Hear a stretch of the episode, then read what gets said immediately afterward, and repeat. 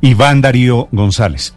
El doctor Iván Darío González fue ministro de Salud inclusive en el gobierno Duque desde diciembre hasta el mes de marzo, muy comenzada ya la época de pandemia. Y tiene coronavirus. Doctor González, buenos días. Néstor, buenos días, ¿cómo va? ¿Cómo va su COVID-19, doctor González? Primero, cuénteme de su estado de salud. Ya mucho mejor, ya, ya pasé los días que tocaba pasar y ya me siento bastante bien. Eso golpea duro, pero, pero afortunadamente no hubo mayores complicaciones. Sí. ¿Cuándo le dio y cómo le dio coronavirus, doctor González? La primera se la contesto fácil. Me empezó el domingo como 13 de junio o algo así. sí, el, sí, el domingo 13 o, o 12 de junio. Algo así por esos días, antes de, en la mitad de los puentes y, estuve enfermo una semana, bastante enfermo, pero cómo me dio, si no sé, hay algunas hipótesis, pero ninguna confirmada y pues creo que no vale la pena tratar de devolverse, eh, sino, sino echar para adelante, porque es muy difícil identificar y yo creo que eso es parte del tema que, que tenemos que ir hablando. ¿Usted estaba saliendo, hacía vida normal?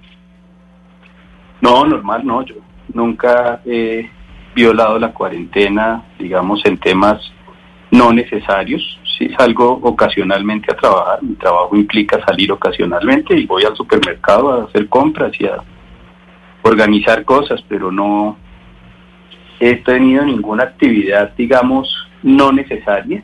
Y tampoco estuve en un sitio, digamos, donde alguien me haya dicho, oiga, que yo tengo coronavirus o tenga cuidado, ¿no? Simplemente en algún sitio algo pasó y y apareció esa enfermedad. Pero usted supone a estas alturas, cuando piensa en lo que pudo ser, ¿usted fue al coronavirus o el coronavirus fue a usted? No, yo creo que el coronavirus viene a uno. Sí, yo creo que el coronavirus viene a uno y creo que, que nos puede pasar en cualquier momento. Y creo que estamos muy preparados en términos de prevención. No hay que bajar la guardia en prevención, pero sí hay que fortalecer ese momento en que a usted le dicen que tiene coronavirus, porque porque la narrativa es muy dura y uno tiene que cuidarse. Sí, doctor González, usted estuvo hospitalizado, ¿cierto? Estuve un día, estuve un día en observación, mientras me hacían unos exámenes estaba realmente enfermo, un poco deshidratado, y en la tarde me dieron salir, estuve unas horas allá, sí. Sí, Leyendo su entrevista hoy, dice usted que no se le ha dado tanta importancia a la narrativa de quienes se quedan en casa. Digamos que hemos contado historias de los enfermos graves, de quienes están en la SUSI, de quienes fallecen, pero no del 80% de quienes tienen coronavirus y están en su casa. ¿Cómo, cómo le ve usted, por ejemplo? Sí, sabe que yo creo que ese es un tema importante porque los médicos en general eh, que están viviendo el coronavirus lo viven dentro de los hospitales con unas situaciones muy dramáticas pero esta otra parte debe ayudarnos a cambiar un poco esa narrativa, pues es una enfermedad dura, yo no le voy a decir que no, no me sentí enfermo, claro que me sentí enfermo, muy enfermo, pero estuve en mi casa, me pude cuidar, los cuidados que me mandaron en la casa fueron suficientes, las llamadas, hacer seguimiento fueron suficientes, o sea, yo me sentí acompañado y, y me parece que eso es importante también contarlo, porque porque sí, sí estamos en medio de esta situación donde la palabra coronavirus es como en algún momento usábamos la palabra cáncer, digamos, era un rótulo muy fuerte de, desde prácticamente asociado a, o asociado directamente a un alto riesgo de morir. Yo, y yo creo que hay que hacer conciencia en el alto riesgo de enfermar.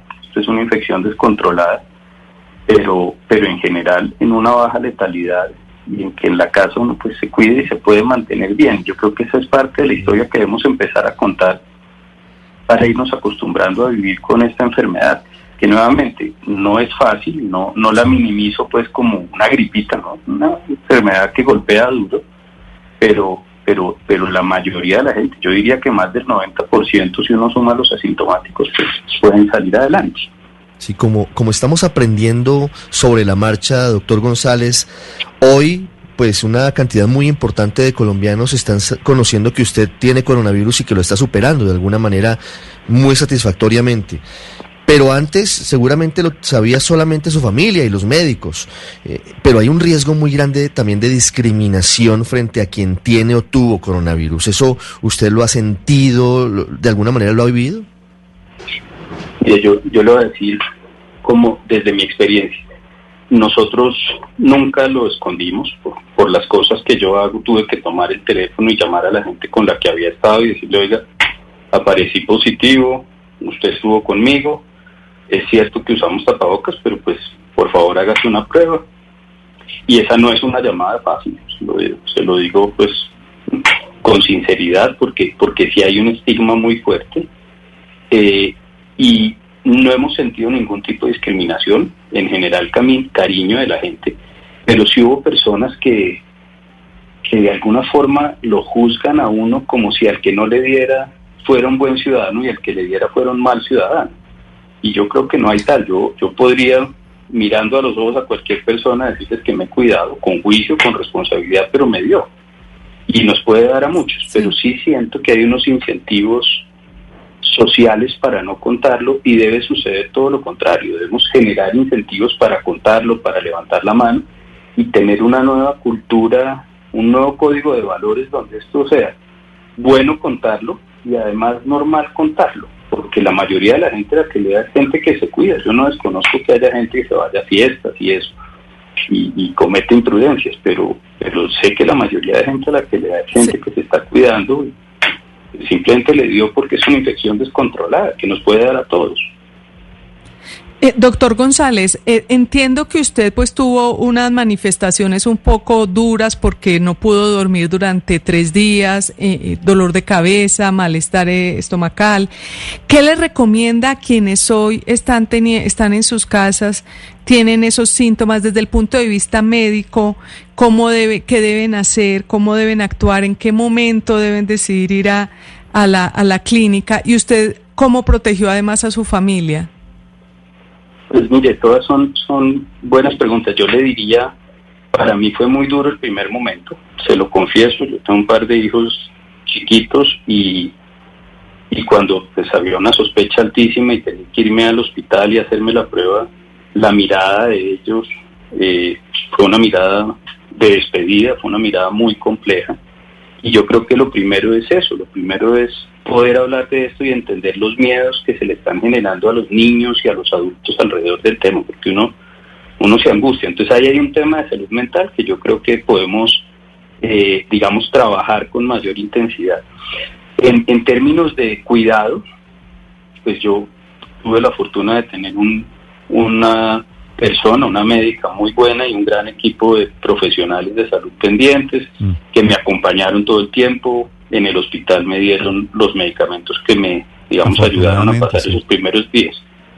Y después, ya en la casa, pues, como le digo, yo recibí llamadas de, de diferentes entidades, de mi EPS, del hospital, como haciéndome seguimiento. Y, y yo, yo, creo que el consejo es tener paciencia. El, los signos de alerta son claros, si a usted no le baja la fiebre, si la tos empeora, si el dolor de cabeza se, se deteriora, pues cualquier cosa que no esté funcionando y que no pueda controlar es un signo de alerta importante.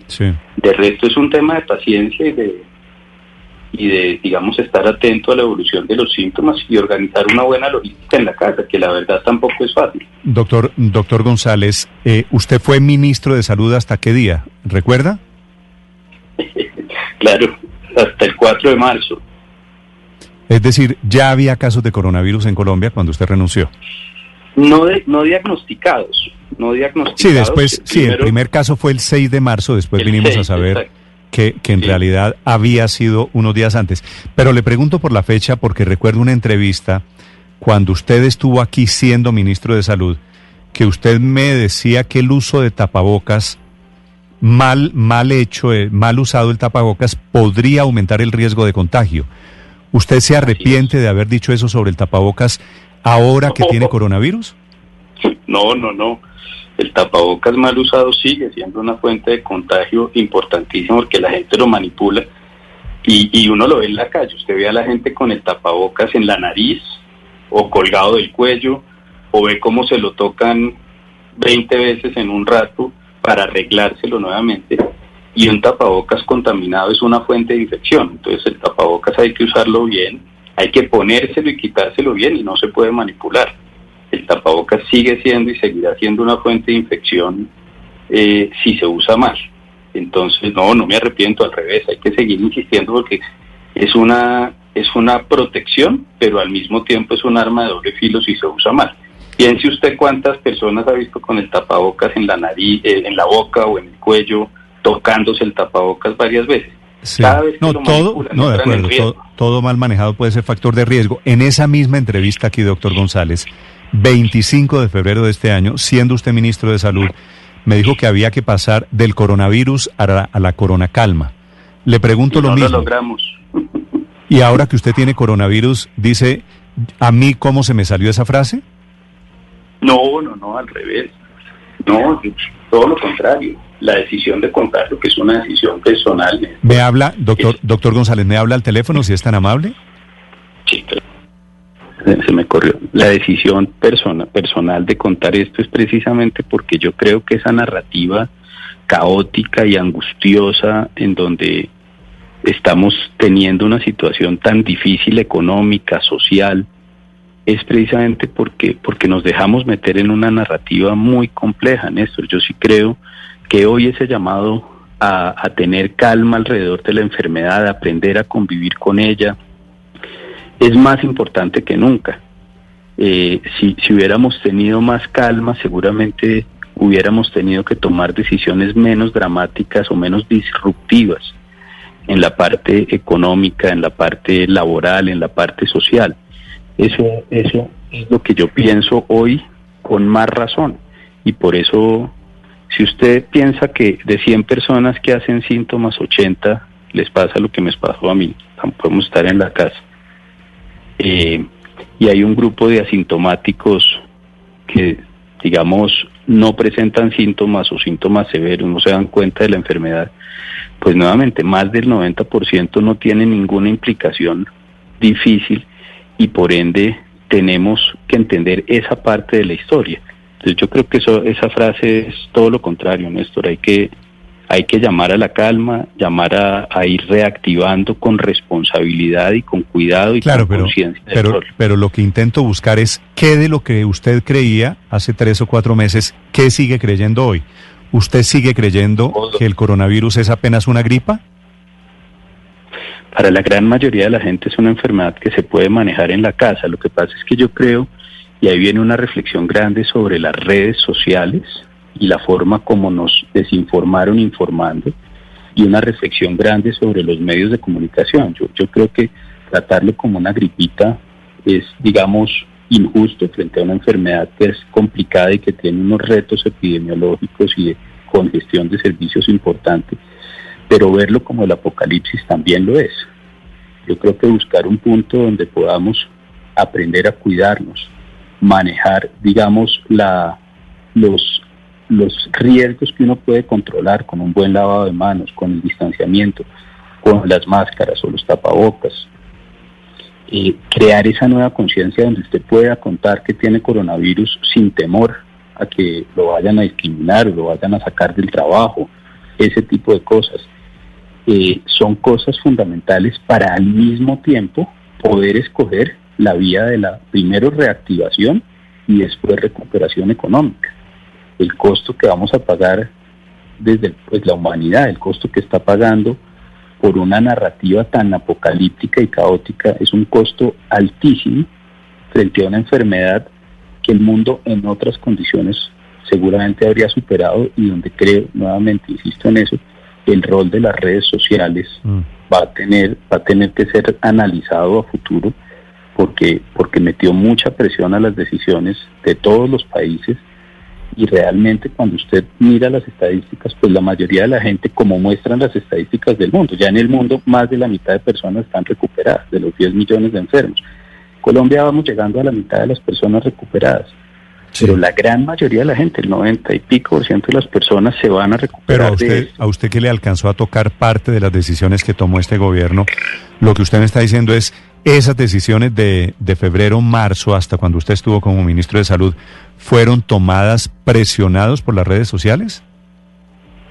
yo creo que ha habido una gran presión, yo creo que nosotros, y, eso, a eso a veces sorprende, pero nosotros sí vivimos una presión enorme eh, desde las redes sociales viendo lo que estaba pasando en otros países, especialmente en Europa, y, creo que eso tuvo una influencia muy grande en personas, si ustedes lo recuerdan, pidiendo que cerraran los aeropuertos, que cerraran todo. Y, y, yo creo que no solo en Colombia, en general en el mundo las redes sociales han jugado un rol importante de, presión en las decisiones, no, no tengo duda de eso. Y las redes sociales son una fuente o un insumo de la interferencia política, el oportunismo, y esas dos cosas pues terminan generando decisiones que no necesariamente no es que no se deban tomar, sino que son presionadas por causas difíciles y causas externas como sí creo que en su momento nos pasó en la región.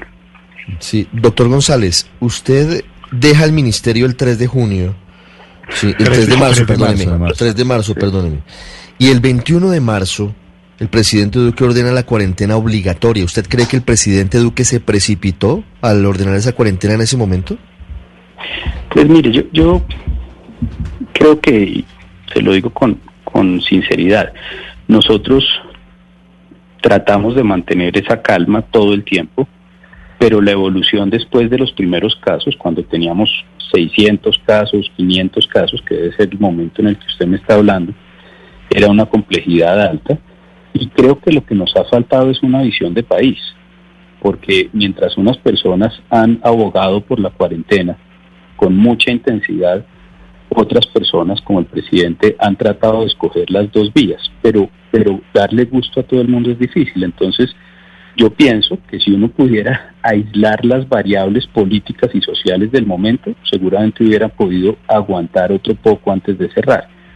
Pero mirarlo hacia atrás es difícil, porque, o al revés, es fácil, porque se nos olvida toda la presión que había en su momento, los simulacros de algunos mandatarios locales en Bogotá y la región, digamos, de los departamentos aledaños, eh, que querían avanzar en los cierres y se nos olvida la presión y los videos que llegaron por WhatsApp desde Italia y, y toda esta situación que se vivió en Italia, hasta ahora, digamos, no la hemos vivido acá en la vida real, pero sí la vivimos a través de los noticieros y de las redes sociales.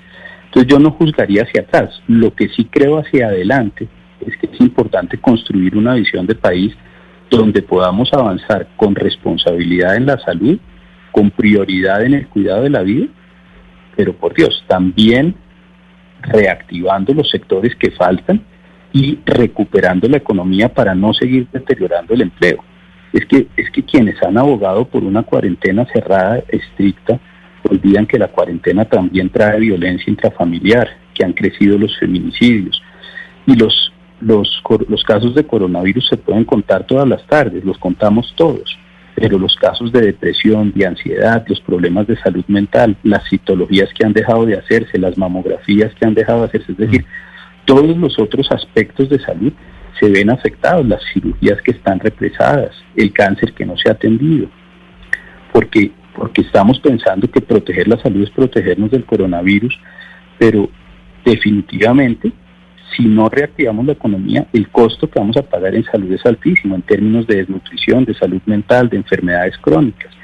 Entonces yo creo que, que una visión de túnel, es decir, pensar que solo hay que cuidarnos del coronavirus, nos puede hacer un daño enorme y creo que este país tiene la capacidad, como lo ha querido plantear el gobierno, de escoger las dos cosas, cuidar la salud, pero al mismo tiempo reactivar la economía, retomar los vuelos, abrir los restaurantes, todos estos sectores que siguen cerrados, que son muy importantes para el país, para el empleo, y que cada día que se demora se deterioran y terminan generando más presión sobre la economía y sobre los temas sociales.